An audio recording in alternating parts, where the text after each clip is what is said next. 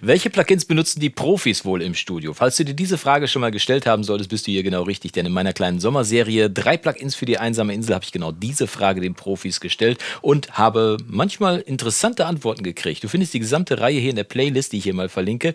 Und äh, falls du dich fragst, um wen es heute geht, die Antwort kann ich dir geben. Es geht um Till Kersting, unter anderem Gitarrist in der Caroline Kebekus Band Pussy Terror aus Köln und äh, ich wünsche dir viel Spaß mit seinen Antworten. Los geht's. Drei Plugins. Drei Plugins für die einsame Insel ist die letzte Frage normalerweise. Vielleicht mhm. kann ich die auch abwandeln in äh, ja. drei, ne, drei, Plugins für die, letzte, für, die, für die einsame Insel, ohne die du nicht aufnehmen oder recorden würdest. Das eine erwähnte ich bereits, Kramer Tape. Ja. Ne, wo ich wirklich also so schnell auch im Nachhinein, also teilweise Gesänge, die ich woanders aufgenommen habe, wo man im Studio versucht hat, irgendwie so einen geilen Sound hinzukriegen, mhm. dass es sich schön einbettet mit einem Echo und äh, einer leichten äh, äh Zerre, damit es im Mix irgendwie sich mehr einbettet. Mhm. Ich mag auch diesen amerikanischen Stil, dass der Gesang mehr im Instrumentalmix mhm. drin ist und nicht ja, so ja, oben ja, drüber nicht vorne ist. On top ist ja genau. Und ähm, da hat das Ding wirklich äh, tolle Arbeit oft geleistet. Also Kramer Tape kann ich sehr empfehlen. Äh, ich benutze das bei Produktion kaum, aber bei, äh, für Demoproduktion, um schon mal Sachen... Mal eben schnell. Wie komme ich schnell zum Ergebnis, mhm. dass ich jemandem meine Soundvision zeigen ja. kann? Und da komme ich sehr, äh, finde ich sehr geil, die, äh, die Channel Strips von ähm, TubeTech und von Summit Audio. Okay. Und dann hast du einfach, wie man es im Studio kennt, hast du dann mhm. Preamp, dann äh, hast du deine äh, Kompressoreinheit und äh, deine, dein EQ mhm.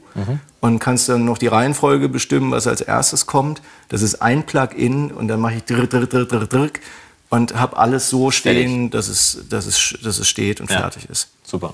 Das letzte Plugin als ähm, äh,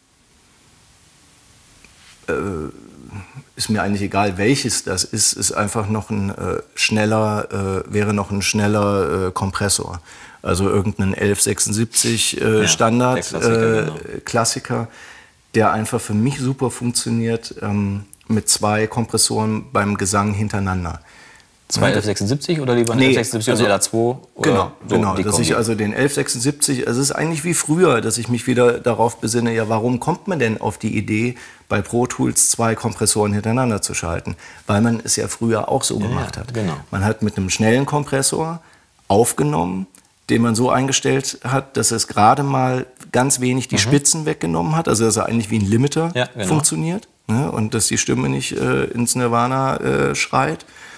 Und der, nachher im Mix hat man damals denselben Kompressor genommen oder dann halt äh, irgendwann auch andere Möglichkeiten gehabt, dass man dann äh, einen langsamen optischen hat, einer, der färbt, ja. um einfach dann die Stimme nach vorne zu holen, dick zu und machen. Und gleichmäßig vorne zu halten. Genau, ja. und genau so mache ich das mit Plugins auch, dass ich einfach einen schnellen habe, den ich so einstelle oder nur die Spitzen wegnimmt und dann den langsamen hinten dran, um ja. die Lautstärke nach oben zu Heutzutage wird ja viel mit, mit äh, Limitern nur noch gearbeitet. Ne? Also die nehmen maximalen 1176 noch mhm. und fahren dann den Gesang im Zweifel mit einem Limiter derart an die Wand, dass der sowieso nirgendwo mehr hin kann. Ne? Also der Wurst. Ja, das ja. hast du so eine Wurst irgendwie. Dafür ja. steht er dann aber auch im Mix verlässlich an seiner Position. Ne? Das ist dann egal, was du machst. Ich bin eh ein Freund von äh, Lautstärkefahrten.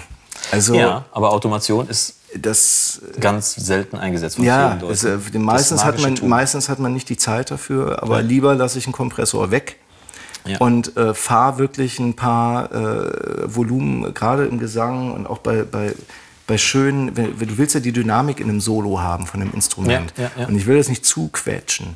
Ne? Und wenn dann eine Stelle zu leise ist äh, oder ein paar Noten, dann fahre ich die lauter und dann mache ich das mit Lautstärken, dass es dann gleichmäßig klingt und im Mix passt. Und es klingt viel organischer, wie wenn ich es äh, ja, kaputt komprimiere. Ja, ja, da brauchst du aber auch also Gefühl natürlich dafür, auch Geschmack. Ist ja auch dein eigener Geschmack, wie du es dann fährst. Ne? Genau. Und auch Erfahrung natürlich.